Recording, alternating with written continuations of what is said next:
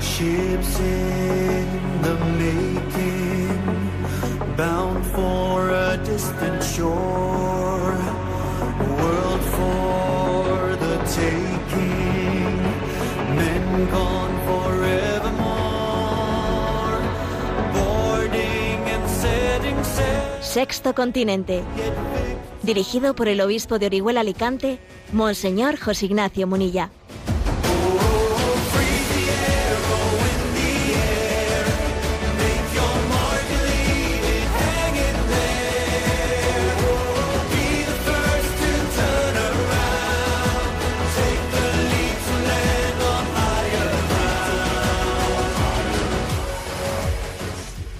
Cordial saludo a todos los oyentes de Radio María. Un día más, con la gracia del Señor, nos disponemos a realizar este programa radiofónico llamado Sexto Continente, que lunes y viernes de 8 a 9 de la mañana, una hora menos en las Islas Canarias, realizamos aquí en directo en Radio María España. Y estamos ya eh, adentrados, muy adentrados en el viaje apostólico del Papa a Canadá. Si no me equivoco, mañana concluye. Y quiero hacer un comentario sobre la manipulación mediática en este eh, en torno a este viaje del Papa, que por otra parte era previsible, ¿eh? era previsible. La verdad es que cuando las cosas son previsibles voy a hacer una crítica, pero también quizás debiéramos hacer una autocrítica, porque cuando la previsión de la manipulación mediática pues es es muy fácil de realizar, quizás uno deberíamos nosotros de adelantarnos a esa manipulación mediática y hacer las cosas de manera que no, no, no sea posible, ¿no? O trasladando, eh, encargándonos de ver las formas y los medios de trasladar la verdadera noticia, ¿no? Es cierto que no controlamos los más media, que los grandes medios de comunicación eh, que responden a una agenda al nuevo orden mundial, pues precisamente lo que quieren es mm, atacar, eh, tienen a, la Iglesia Católica dentro de su objetivo en la medida en que la Iglesia Católica se resiste a pasar por el aro, eh, por el aro de esos, de, los valores del nuevo orden mundial.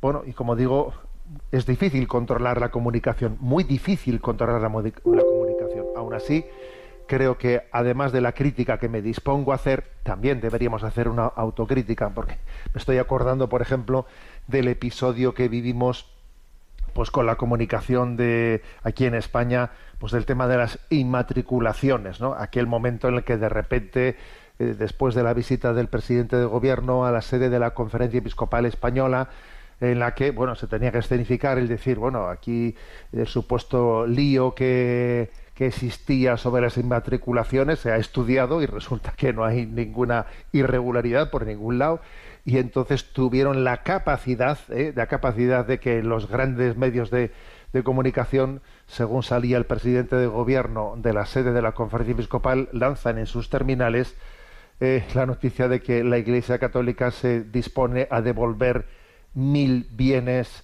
de los que se había apropiado ¿no? indebidamente diciendo bueno ¿de dónde sale de dónde sale esa noticia cuando resulta que lo que se había dicho es mira no no ha habido ninguna eh, no hay ninguna irregularidad en las matriculaciones en todo caso aquí hay algunos registros algunos registros que no están correctamente pues, realizados en, en, los registros de propiedad, ¿no? Y que pues, aquí hay errores que tienen que ser subsanados por duplicaciones, por tal y por cual. Bueno, eh, titular. ¿eh? La Iglesia Católica se dispone eh, se dispone a devolver lo robado. O sea, bueno, pero nosotros obviamente tenemos que saber que, que, existe, ¿no? Pues la intencionalidad de retorcer la realidad para volverla contra la Iglesia Católica y tenemos que tener esa capacidad de previsión ser sencillos como palomas y también astutos como serpientes. Bueno, en este viaje ha ocurrido, y creo que es importante que los oyentes de Radio María lo tengan, o sea, tengan claro de primera mano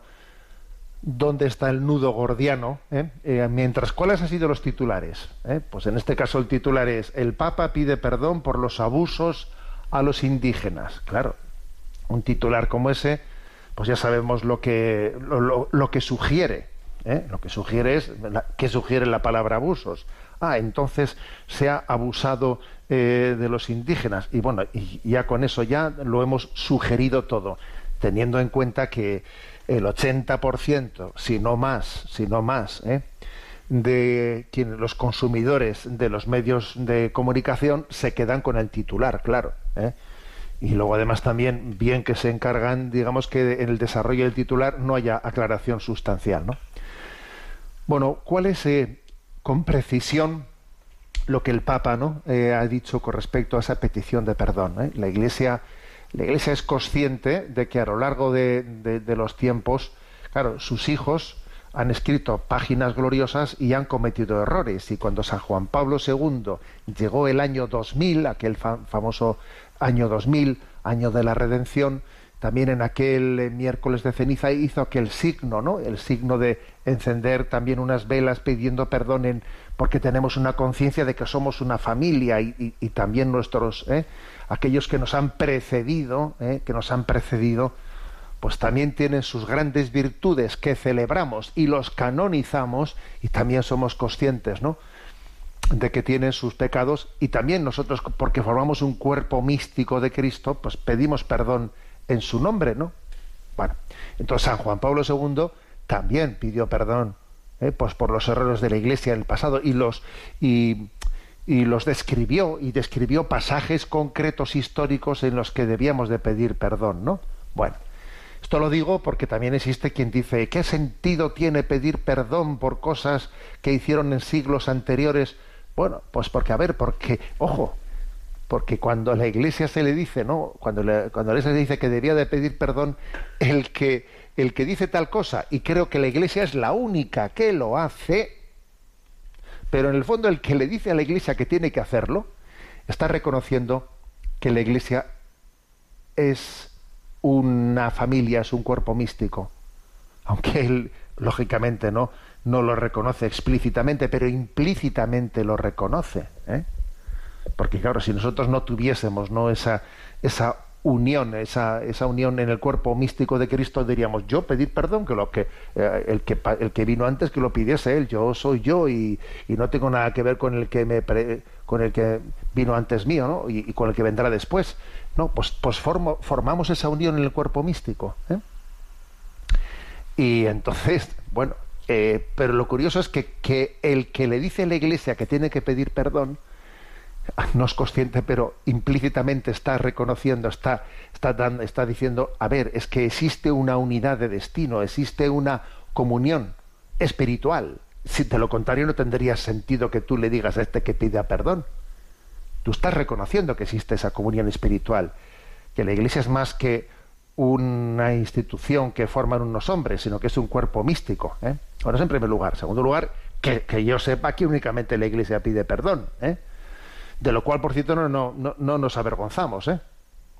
Bien, pero en concreto, ¿en qué se refirió, en qué se circunscribió eh, la petición de perdón del Papa? A ver, Papa dijo, pido perdón por la manera en la que lamentablemente muchos cristianos adoptaron la mentalidad colonialista de las potencias que oprimieron a los pueblos indígenas.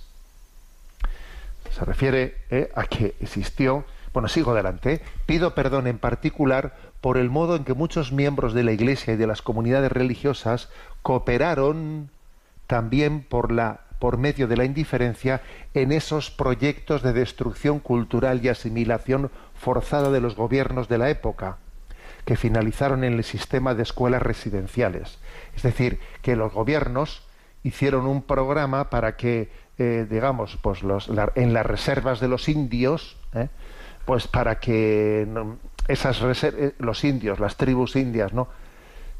como, como, no existió en el norte de América ese mestizaje que ocurrió eh, pues en los lugares que fueron colonizados por España, como digamos en, en, Norteamérica tal mestizaje allí no aconteció, lo que se hizo fue unos programas de, de forzados, obligatorios, de escuelas residenciales en los que los niños de esos indios fuesen eh, eh, integrados forzosamente en la civilización de los, de, los que habían colonizado aquellas tierras a través de unos programas de educación que de alguna manera les arrancaban de su cultura india, les arrancaban de su cultura india y les metían forzosamente en la cultura occidental colonialista que había llegado allí. O sea, ese es el tema clave, ¿no? Ese es el tema clave. Eh, entonces eran escuelas residenciales en las que se estaba colaborando, se estaba cooperando, dice el Papa, ¿eh? o sea, pues, pues, las escuelas católicas estaban cooperando pues con, con, las autoridades que tomaron la decisión de que esos indios, venga, tienen que sí o sí, tienen que integrarse en la, en la cultura nuestra occidental. Entonces se les arrancaba de su cultura, de sus, de sus tradiciones y se les incorporaba de mala manera, sin respetar su idiosincrasia, pues a la, a la cultura colonialista ¿no? que había llegado allí. Diferente de la, eh, como digo, ¿no? de los lugares en los que España pues, colonizó y evangelizó eh, pues eh, Centroamérica y, y, Sudamérica, ¿no? Lo que llamamos Hispanoamérica, en los que se produjo un mestizaje y, esta situación del norte de América no se, no se dio. Bueno, pero eh, claro, aquí la clave está en que tenemos que pedir perdón por haber colaborado con las autoridades, que lo que teníamos que haber hecho había sido resistirnos y no participar de su mentalidad colonialista. Entonces, claro, a mí lo que me hace gracia es que nosotros eh, pidamos perdón por haber colaborado con la mentalidad colonialista y claro, y los gobiernos de Canadá no tienen que pedir perdón por haber promovido la mentalidad colonialista y por haberle pedido a la Iglesia Católica, usted por favor colabore conmigo para, para esto. Es que, es que la cosa es curiosa, ¿no? La cosa es curiosa. Precisamente, como digo, aquí en el fondo, el hecho de que los que pidamos perdón somos nosotros es, es una prueba de que la Iglesia es más que una institución, de que la Iglesia es el cuerpo místico de Cristo, que actúa en una unidad, ¿eh? en una unidad de origen y de destino y de vida, ¿eh? y de vida y de espíritu. Bueno, pero claro, claro que nos faltó capacidad de resistencia frente a esa mentalidad indigenista. ¿eh? Que, por, que por cierto, ¿no? Pues tenemos tantísimos pasajes, pasajes en los que, bueno, pues los, los evangelizadores españoles, ¿no? Sí se resistieron frente a los abusos colonizadores. ¿eh? Sí se resistieron. ¿eh? Existió, obviamente, pues, eh, pues mm, una conciencia de que nosotros no podemos llevar el Evangelio bajo parámetros colonialistas. Bueno, hay que decir que, claro, el Papa pide perdón por los abusos a los indígenas. Claro, sin más, si tú sueltas ese, ese titular, pues sugiere otras cosas muy distintas, ¿no? Y además, también hay que decir que se difundió, así sin más, una fake news, ¿no? pues un bulo sobre que se habían encontrado fosas comunes, fosas comunes en las que había cientos, miles de niños, eh, pues que habían de indios que habían muerto en esas escuelas que se habían encontrado en fosas comunes, totalmente una falsedad, ¿eh? que como después, eh, pues, pues alguno, gracias a Dios, algún historiador eh, y algún antropólogo se ha, ha, se ha, atrevido a decir, por Dios, todo eso que se ha dicho, ¿dónde están esas tumbas? A ver, ¿me puede usted señalar alguna en concreto? ¿Alguna fotografía habrá si ha habido tumbas colectivas que se han encontrado? O sea, se han añadido fake news que son falsas, ¿no? Entonces es cierto que esas escuelas residenciales fueron un desastre y no debían de haber existido, se debía de haber respetado, ¿no?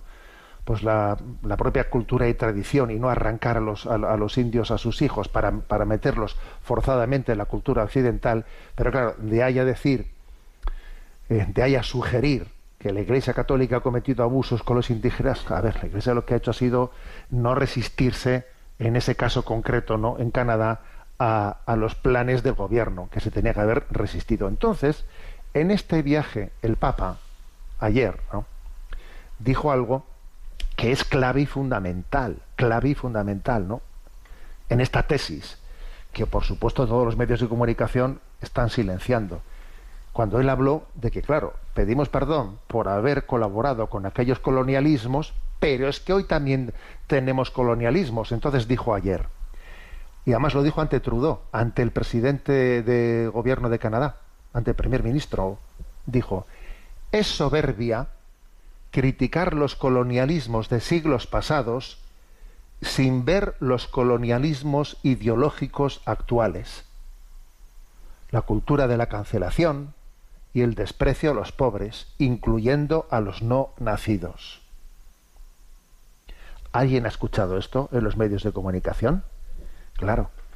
El Papa dice, claro, yo he pedido perdón por haber colaborado con los colonialismos de aquellos siglos que no respetaron a los indios en su cultura, ¿no? Pero es que lo malo, lo, peor, lo peor es que eso ocurra hoy y está ocurriendo y ustedes, ustedes, y se, vamos, se lo está diciendo al presidente, al primer ministro canadiense, ¿no? O sea, están bajo un colonialismo ideológico actual, actual, la que están imponiendo, pues, una nueva cultura que, pues, ya sabemos todos cuál es, ¿no? Pues el Papa llama de la cultura de la cancelación, claro, la ideología de género que se quiere eh, imponer como yo voy a diseñar una nueva antropología, voy a diseñar un nuevo matrimonio, voy a diseñar una nueva familia, voy a decidir la vida cuando comienza y cuando termina, voy a... Repito la frase, ¿eh?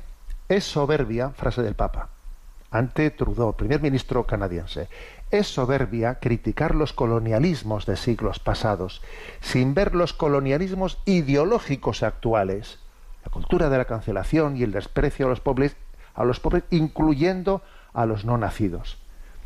Dice el Papa, si en un momento la mentalidad colonialista se desentendió de la vida concreta de los pueblos, imponiendo modelos culturales preestablecidos, tampoco faltan hoy colonizaciones ideológicas que contrastan la realidad de la existencia y que sofocan el apego natural a los valores de los pueblos, intentando desarraigar sus tradiciones, su historia y sus vínculos religiosos.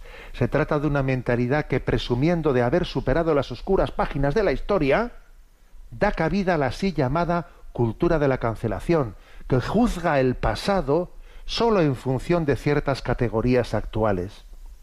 Así se implanta una moda cultural que estandariza, que vuelve todo igual, que no tolera las diferencias y se centra solo en el momento presente, en las necesidades y en los derechos de los individuos, descuidando al, menudo los deberes hacia los más débiles y frágiles, los pobres, los emigrantes, los mayores, los enfermos, los no nacidos. A ver, esto el Papa lo dijo ante el primer ministro mm, de Canadá y como, todos somos conscientes, esto ha sido puesto absolutamente en sordina. Y claro, esta es la tesis, esta es la tesis ¿eh? de este viaje del Papa a Canadá. Es decir, sí, sí, nosotros pedimos perdón por haber colaborado ¿eh? con la mentalidad colonialista, pero es que en este momento no pensamos seguir colaborando con ella. Y ustedes nos piden ¿eh? nos piden a nosotros que colaboremos con la mentalidad colonialista actual, que colaboremos, que asumamos la ideología de género, que asumamos que, el hombre que el hombre se hace a sí mismo, que no existe ser hombre, ser mujer, que no existe matrimonio, que no existe familia, que la vida uno decide cuándo comienza y cuándo termina. Y, ese, y ustedes quieren que nos sometamos a ese nuevo colonialismo ideológico. Y sabe usted, no nos vamos a someter, porque si en algún momento cometimos el error de someternos, el Señor de la historia nos ha, nos ha enseñado, nos ha mostrado cómo tenemos que ser fieles resistiendo, si es necesario, hasta el martirio. A ver, esta es la tesis del viaje del Papa a Canadá. Obviamente tesis que no va a ser trasladada en los medios de comunicación y que hará falta pues acercarse a Radio María o algún medio de comunicación católico similar para enterarse de lo que está ocurriendo. En cualquier caso, como he dicho, pues creo que además de hacer esta crítica, sí que deberíamos también de hacer una autocrítica de decir, a ver, ¿y qué deberíamos de hacer para que esta comunicación llegue como tiene que llegar? Bueno, pues que Dios nos dé la gracia de, de ponernos las pilas, pero creo que esta entradilla del programa de hoy, a ver, era necesaria, justo cuando está a punto de, de concluir el viaje del Papa a Canadá.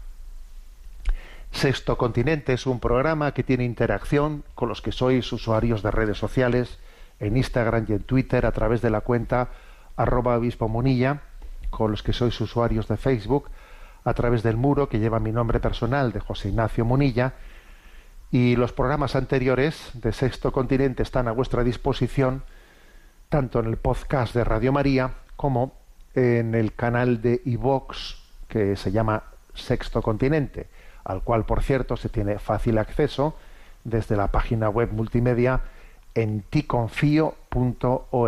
En ticonfío.org tiene allí un apartado que se llama Sexto Continente, desde el que se llega fácilmente, ¿no?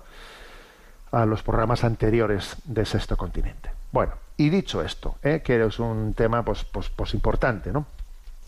A ver, es que estamos en una semana trascendente, ¿no? Trascendente. El domingo, el domingo es 31 de julio, eh, San Ignacio de Loyola, y concluye un año jubilar, un año jubilar que comenzó el 20 de mayo del 2021 y que se ha extendido y concluirá Dios mediante el 31 de julio del 2022 con motivo de los 500 años 500 años de aquella primera conversión de San Ignacio de Loyola eh, acontecida en su convalecencia en Loyola, ¿no? Entonces es, es el quinto centenario de su conversión.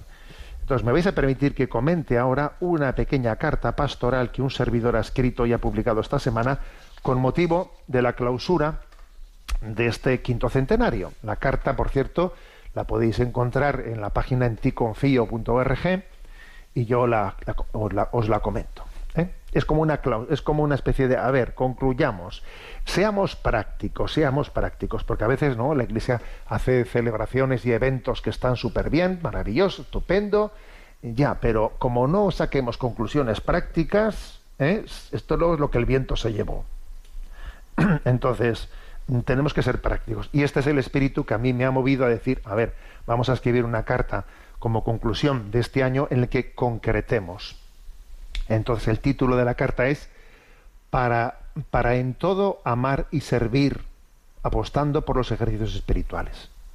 Bueno, os la leo, y comento, que es breve. ¿eh? Bueno, 500 años de una conversión, concretemos. Los sueños que Dios ha depositado en lo más profundo de nuestro corazón forman el pentagrama en el que Dios se dispone a escribir la historia de salvación en cada uno de nosotros.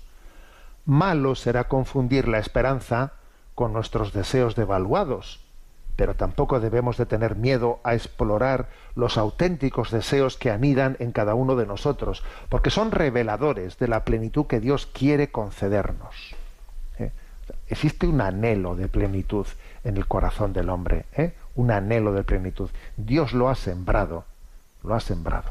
Sigo leyendo.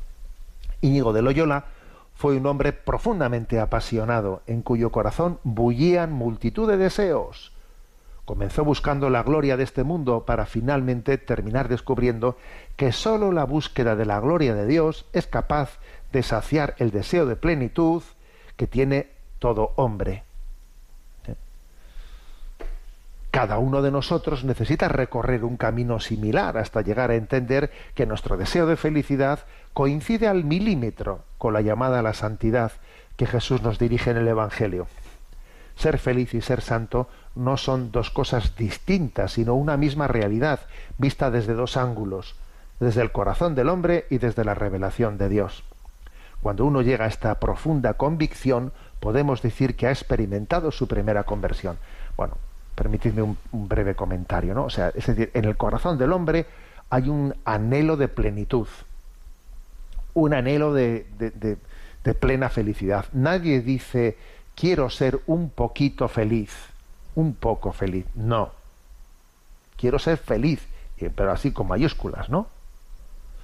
Entonces, ¿cómo se logra? Bueno, pues es que la primera conversión acontece cuando uno se, se percata de que eso, de que esa plenitud de felicidad solo, solo la, alcanzamos respondiendo a la llamada a la santidad. Solamente los santos son felices. ¿Eh? Esto metámoslo en, la cabeza. ¿eh? Solamente los santos han sido felices y son felices actualmente. Y la única manera de alcanzar la felicidad es, vivir el camino de la santidad. O sea, no hay vuelta de hoja. Esto es así. Esto es así. ¿eh?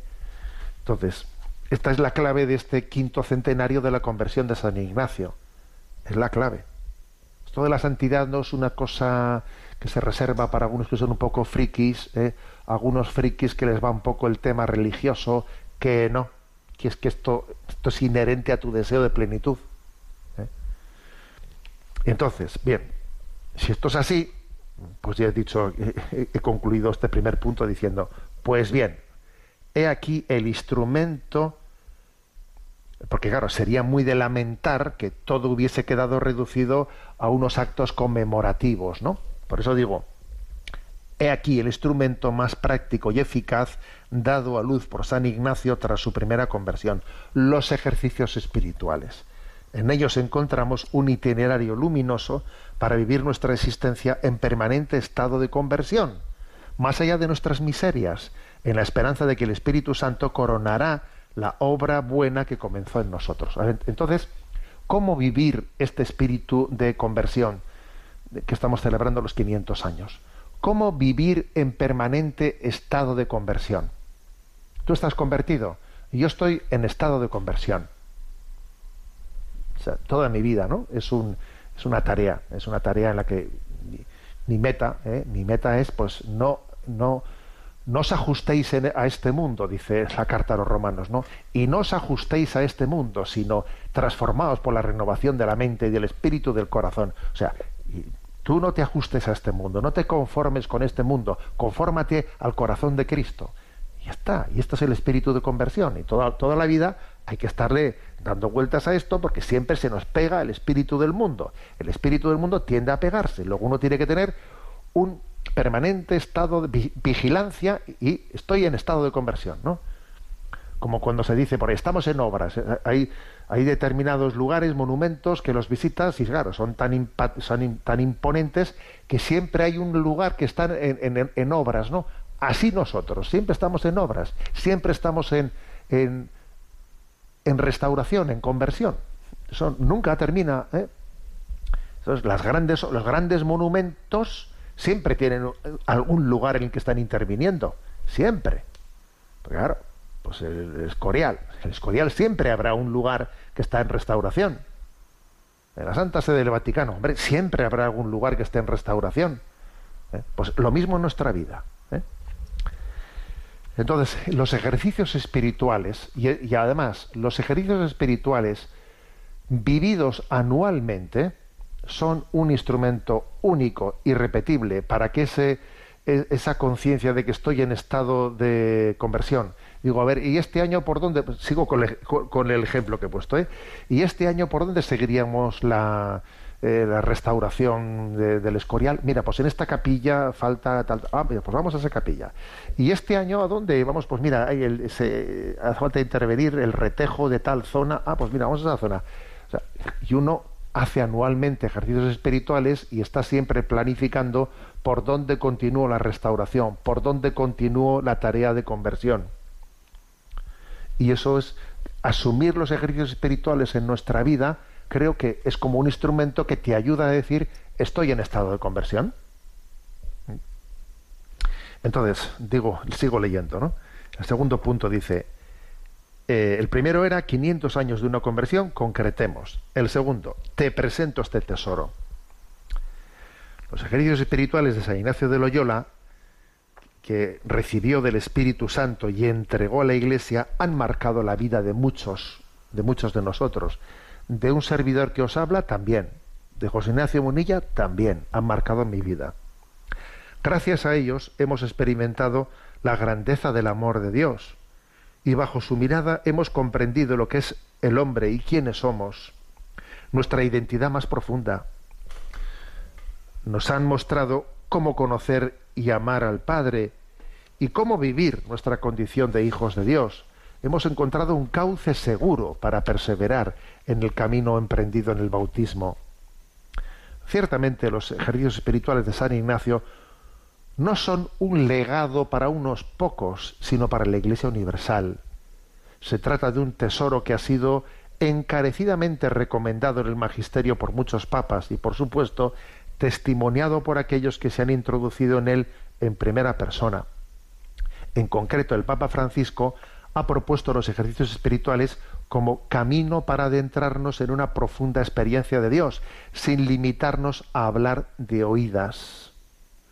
Aquí pongo ¿no? una cita del Papa Francisco que dice, quien vive los ejercicios espirituales de modo auténtico experimenta la atracción, el encanto de Dios y vuelve renovado, transfigurado a la vida ordinaria, al ministerio, a las relaciones cotidianas, trayendo consigo el perfume de Dios.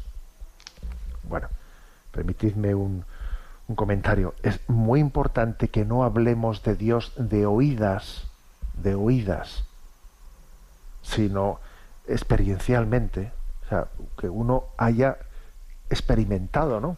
Que haya se haya puesto a remojo delante de Dios. No oigo, no hablo de oídas, no. Hablo desde una profunda experiencia vivida, ¿no?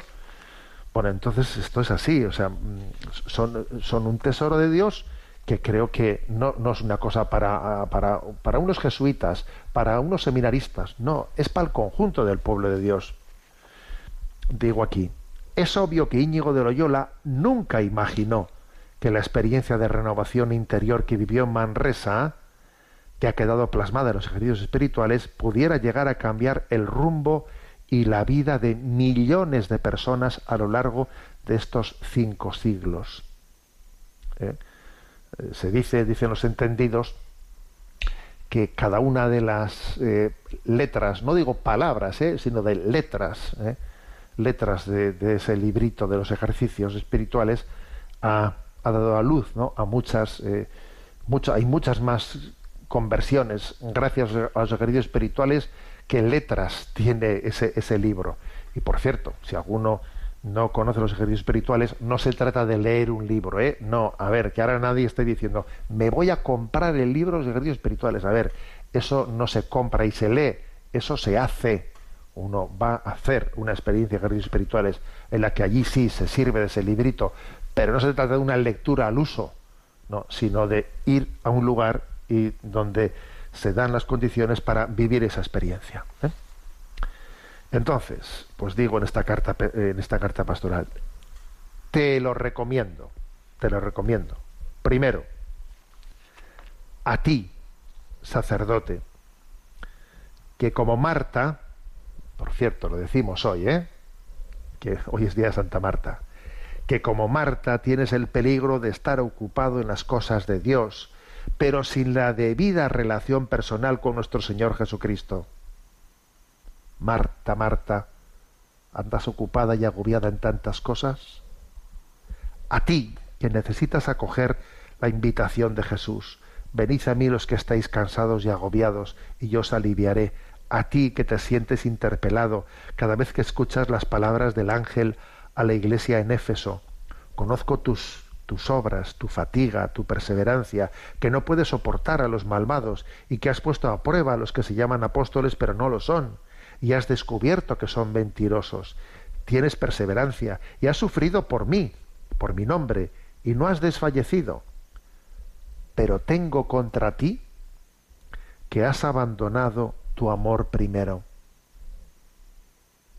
Se trata de responder al proyecto de Dios sobre nuestra vida y servir con alegría siendo testigos del Evangelio. A ver, que esto es un dardo que el Señor nos lanza, en primer lugar, a los sacerdotes.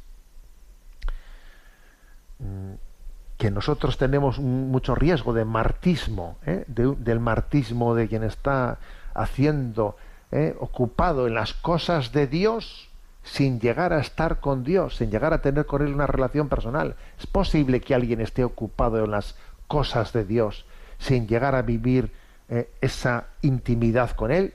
Es posible, vaya que sí es posible. Te lo recomiendo. En segundo lugar, a ti consagrado. Hago mías las palabras de Benedicto XVI en el marco de una reunión con el FIES a la hora de invitarte a ti consagrado, consagrada, dice Benedicto XVI. Junto a otras formas muy loables de retiro espiritual, no debe nunca faltar la participación en los ejercicios espirituales, caracterizados por ese clima de silencio completo y profundo, que favorece el encuentro personal y comunitario con Dios y la contemplación del rostro de Cristo. Los ejercicios espirituales son para los consagrados un instrumento privilegiado para renovar su relación esponsal con Jesucristo. Y es que a veces es necesario acudir al desierto para poder escuchar las palabras del esposo con quien convivimos habitualmente. Así lo sugiere el profeta Oseas. Te pediré cuentas de los días en que quemaba incienso a los ídolos. Ataviada con su anillo y su collar, corría detrás de sus amantes y a mí me olvidaba, oráculo del Señor. Por eso yo te persuado, te llevo al desierto, le hablo al corazón, le entrego allí mismo sus viñedos y hago del valle de Acor una puerta de esperanza. Allí responderá, como en los días de su juventud, como el día de su salida de Egipto. Aquel día, oráculo del Señor, me llamarás esposo mío y ya no me llamarás mi amo. Impresionante ese texto de Oseas. y es curioso, esto que he dicho aquí en esta carta, que a veces ¿eh? necesitamos acudir al desierto para poder escuchar las palabras del esposo que está viviendo con nosotros aquí. Esto me, recuerda que cuando en, una peregrinación a Tierra Santa estábamos en, la última jornada en Emaús, ya nos íbamos a dirigir al aeropuerto de Tel Aviv para regresar a España y entonces allí, pues una persona no dijo, en su testimonio final, ¿no? Dijo, es curioso que yo haya tenido que venir aquí, a Tierra Santa, para darme cuenta de que el Señor estaba allí conmigo, en casa. He tenido que venir hasta aquí para descubrir que ya estaba allá. Bueno, pues algo por el estilo también puede pasar. ¿eh? Yo, yo te llevaré al desierto para hablarte al corazón, para que me hagas caso. Oye, hazme caso, que no me haces caso, que te estoy hablando. A ver, ¿cómo te lo tengo que decir? Nos vamos al desierto para que allí no te distraigas con nada y yo te lo pueda decir. En tercer lugar, a ti, laico. En el momento presente disponemos, gracias a Dios, de diversos instrumentos para un primer anuncio del Evangelio que están permitiendo que muchas personas vivan la experiencia de un profundo encuentro con Cristo que cambia el rumbo de sus vidas. Sin duda este tipo de retiros de impacto inicial son un gran kairos, un tiempo de gracia para la Iglesia. Se trata de experiencias especialmente vivas e intensas, pero que han sido diseñadas para ser realizadas una vez en la vida, sin la pretensión de reiteración. Pues por ejemplo, pues eh, los retiros de Maús, o los cursillos de cristiandad, etcétera, están pensados para ser realizados una vez, no para ser realizados varias veces, no. Las siguientes veces, en todo caso, irás como acompañante de otros, pero no ya para hacerlo tú, lo hiciste una vez. Por ello es claro que esas experiencias fuertes de encuentro con Cristo conviene que sean acompañadas en el devenir de la vida a través de la propuesta de ejercicios espirituales, como gran ayuda para su consolidación y para iluminar todos los discernimientos necesarios tras producirse esa primera conversión, integrando así los ejercicios espirituales en un itinerario de nueva evangelización. Es que claro, los ejercicios espirituales que, tienen que ser integrados en el itinerario de nueva evangelización. He dicho, a ti sacerdote, a ti consagrado, a ti laico, a ti comunidad parroquial. Por otra parte, por lo que se refiere a la vida ordinaria de nuestras parroquias, la oferta de los ejercicios espirituales sale al paso del peligro de que la vida pastoral parroquial quede circunscrita a una serie de servicios. La parroquia está llamada a ser, ante todo y sobre todo, el lugar de encuentro personal y comunitario con el resucitado. Por ello, ante el riesgo de que nos, algunos fieles puedan tener tan solo una experiencia superficial de Dios, la integración de los ejercicios espirituales en la vida parroquial ofrecerá el espacio adecuado para el encuentro de conversión. Si no, una parroquia eh, tiene, eh, aquí hay servicios, visita enfermos, eh, catequesis, ya, pero a ver, una cosa son los servicios ¿no? de una parroquia. Economía, lo otro, bien, pero ¿Existe un lugar para cultivar ese encuentro con Cristo? Para el encuentro renovador con Cristo. Por cierto, abro un pequeño paréntesis, que, también existe la posibilidad de dar, o sea, de impartir una modalidad de ejercicios espirituales eh, estando, estando integrados en nuestra vida ordinaria, en nuestra vida ordinaria. Como he dicho también desde Radio María, se imparten así cuando llega Cuaresma, etcétera, esos ejercicios espirituales para las personas que no tienen la posibilidad de ir a una casa de ejercicios y de estar allí unos días, unos días de su vida, ¿no? Por lo tanto, ¿no? Añadamos que los ejercicios espirituales serán anuales, serán la mejor forma de alimentar y renovar a los agentes de pastoral que sirven al conjunto de la comunidad cristiana de forma fiel y anegada. Pero claro, decimos uno, mira, que, que no tenemos que estar únicamente diciendo, a ver quién, eh, los, los agentes de pastoral les pedimos servicios, les pedimos que colaboren, ya, pero lo principal es, ¿y cómo les alimentamos? ¿Cómo les alimentamos? ¿no? Bueno, vamos eh, a coger un poco de aliento y de respiro escuchando y orando esta canción que se llama Canto de Conversión. Y la ponemos cuando clausuramos este quinto centenario del año de la conversión de San Ignacio. Canto de Conversión.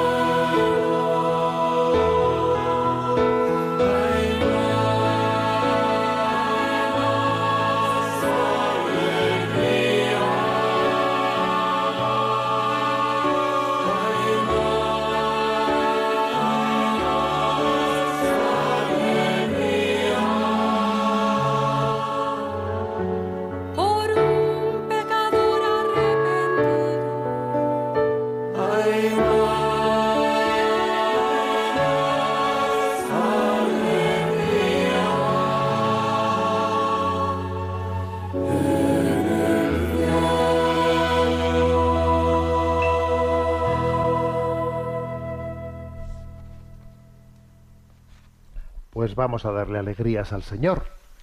Y la mayor alegría es, decimos, vivir en permanente estado de conversión, integrando los ejercicios espirituales en nuestra vida. ¿no? Dice el punto cuarto de esta carta pastoral que os estoy leyendo comentando para en todo amar y servir apostando por los ejercicios espirituales. Aprender a acompañar en la experiencia de los ejercicios. No cabe duda de que para poder vivir esta experiencia de los ejercicios es necesario que haya personas dispuestas a formarse con la intención de poder acompañar en el camino. San Ignacio nos dejó el itinerario o recorrido de los ejercicios de una manera muy bellamente estructurada, pero es necesario profundizar en su espiritualidad y en el acompañamiento para poder ser unos buenos instrumentos del Señor. A la hora de ofrecer los ejercicios espirituales, para eso se necesita ponerse en actitud de discípulo.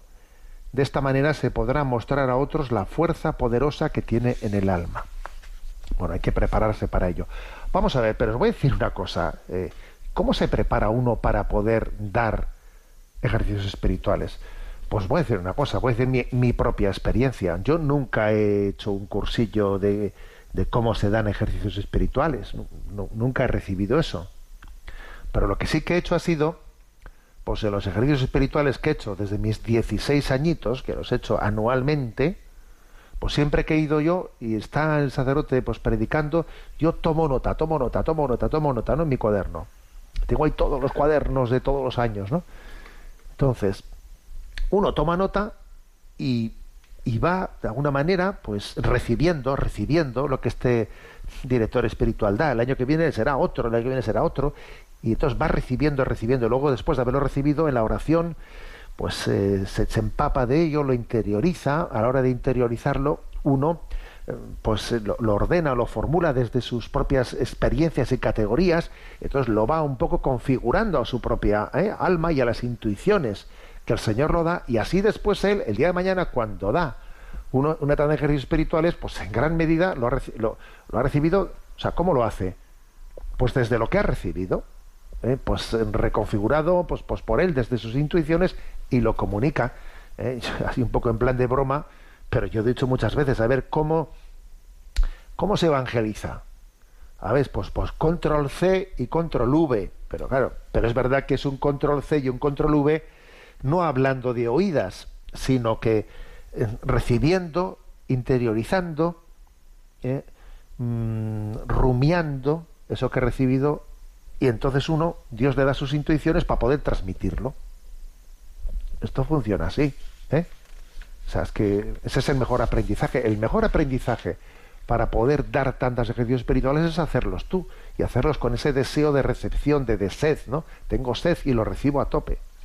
Bueno, aún así, en esta carta pastoral yo he dicho, como ayuda desde nuestra diócesis nos disponemos a ofrecer dos instrumentos de formación. El primero, tendrá lugar en la Cátedra de Espiritualidad de San Juan de Ávila del Instituto Teológico Cor Christi de Alicante, eh, donde a, lo largo del curso de 22-23 se impartirá un curso de capacitación sobre la dirección espiritual y ejercicios espirituales. Profesores expertos en espiritualidad cristiana nos enseñarán este arte de la dirección y de la predicación de los ejercicios espirituales. Está dirigido a seminaristas, sacerdotes, consagrados y laicos que, que se sientan llamados a participar en este gran reto para poner los ejercicios espirituales al mismo tiempo que el acompañamiento espiritual en el centro de la propuesta pastoral eclesial, porque también los laicos pueden recibir esa llamada a dar ejercicios espirituales y acompañar espiritualmente a otras personas, ¿eh? Bueno, entonces, bueno, pues nosotros en concreto haremos esto. Alguno dice, yo, vivo muy lejos. Bueno, también eso será, ¿eh? será publicado en YouTube en su momento. ¿eh? Pasado este año, eso será publicado en YouTube en su momento. Y además dice también, en segundo lugar, dice esta carta, serán, serán una serie de vídeos formativos sobre el mismo tema que en un tono más divulgativo se van a ir colgando en el canal de YouTube de la diócesis de Orihuela Alicante. ¿Eh? Bueno, buscaremos fórmulas para ver cómo nos formamos. ¿eh? Entonces, termina esta carta diciendo, entrenando misioneros para formar santos. Me atrevo a deciros de corazón que nos pongamos todos en camino, con la mano fuertemente asida en el arado, con los ojos fijos en el que completa y alimenta nuestra fe, Cristo. Tomemos todos los medios que la Iglesia Madre y Maestra como depositaria de los tesoros divinos pone a nuestro alcance, y de modo concreto los ejercicios espirituales. Se trata de crear un nuevo estilo de vida en el que la contemplación, la meditación, el discernimiento y el sentir con la Iglesia formen parte de nuestra vida cotidiana y nos acompañan a lo largo de toda la vida. Bueno, pues conclusión, esta es la conclusión, ¿no? Voy a decir una cosa, los, eh, el tiempo este de pandemia ha sido un pequeño desastre, desastre en el desorden mm, de los hábitos de muchas personas que tenían integrados los ejercicios espirituales, los tenían integrados más o menos anualmente en su vida, y con ese tema de la pandemia eso se ha desordenado. Y ahora hay muchas personas que tienen que volver ¿eh? a, a integrar en su vida los ejercicios espirituales. Porque es curioso, ¿eh? porque también los, nuestros hábitos de vida son muy importantes para cuidar nuestra vida espiritual. ¿Mm? Lo que decía San Ignacio de Loyola, perdón, o San, Agustín, cuida el orden y el orden cuidará de ti. O sea, uno tiene que tener determinadas ¿eh? cosas bien integradas en su vida tienen que estar bien integradas. Si no están bien integradas, si no tiene, a ver, eh, lo principal qué es, yo qué integro en mi, en mi año, esto, lo otro, lo otro, ¿no? A ver, mm, se nos suele, ay, es que no, no he tenido tiempo mm, para coger vacaciones. A ver, pues a muchas familias lo de que se les olvide coger las vacaciones, eso es imposible, ¿no? Bueno, pues mm, lo mismo deberíamos decir con los ejercicios espirituales. Porque dices, es que hombre, yo las, las vacaciones, algunas vacaciones necesito, ¿no? No, no, me parece muy bien.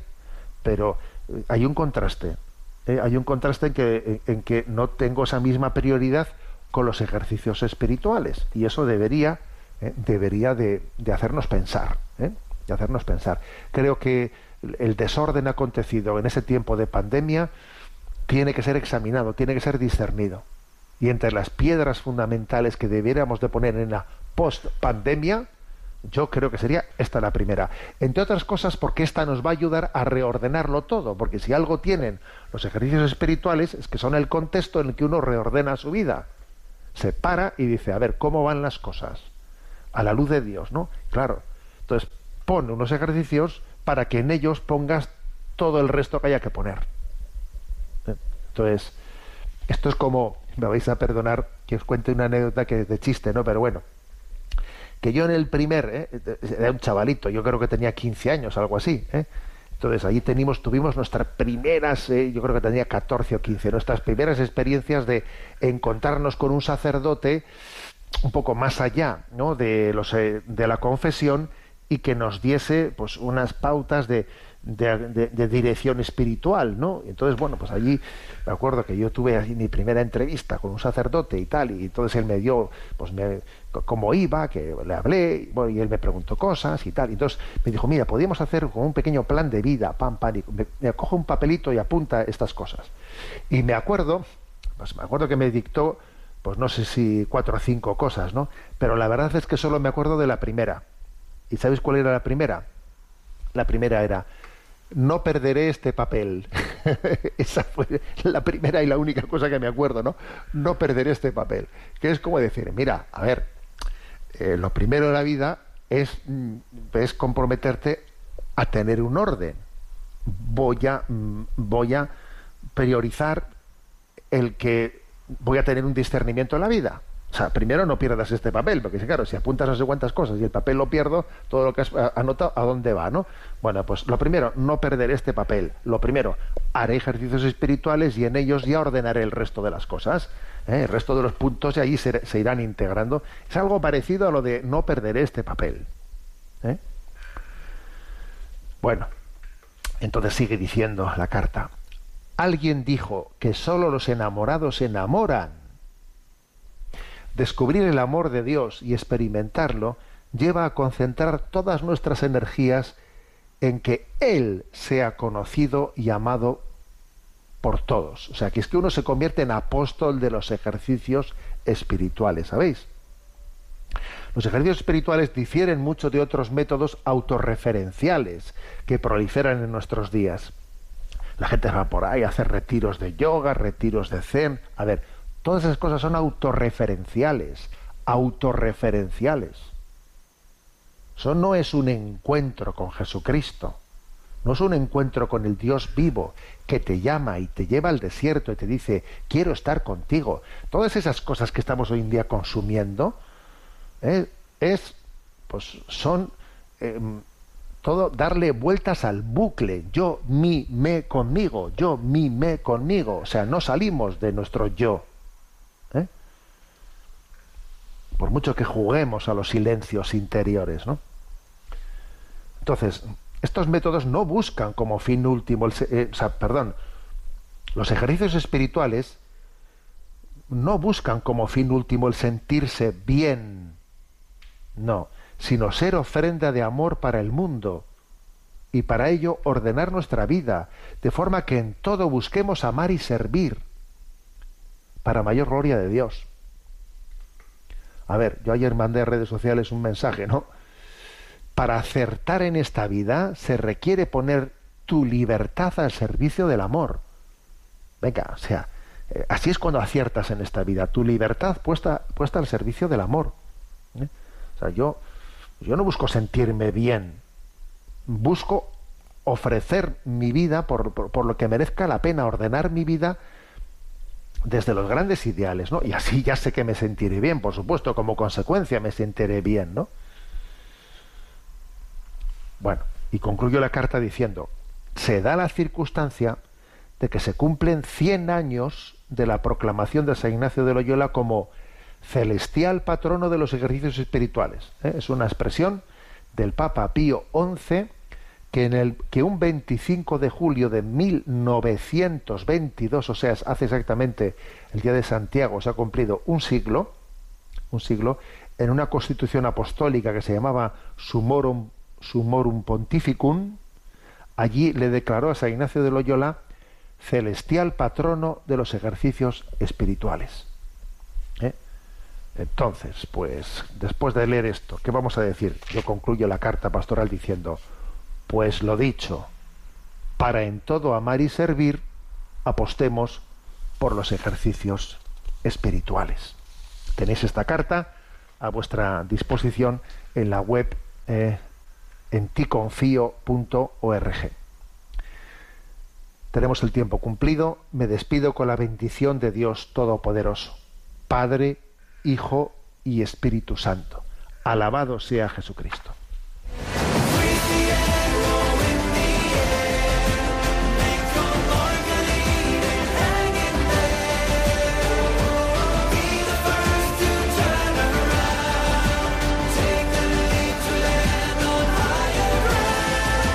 Finaliza en Radio María, Sexto Continente, dirigido por el obispo de Orihuela Alicante, Monseñor José Ignacio Munilla.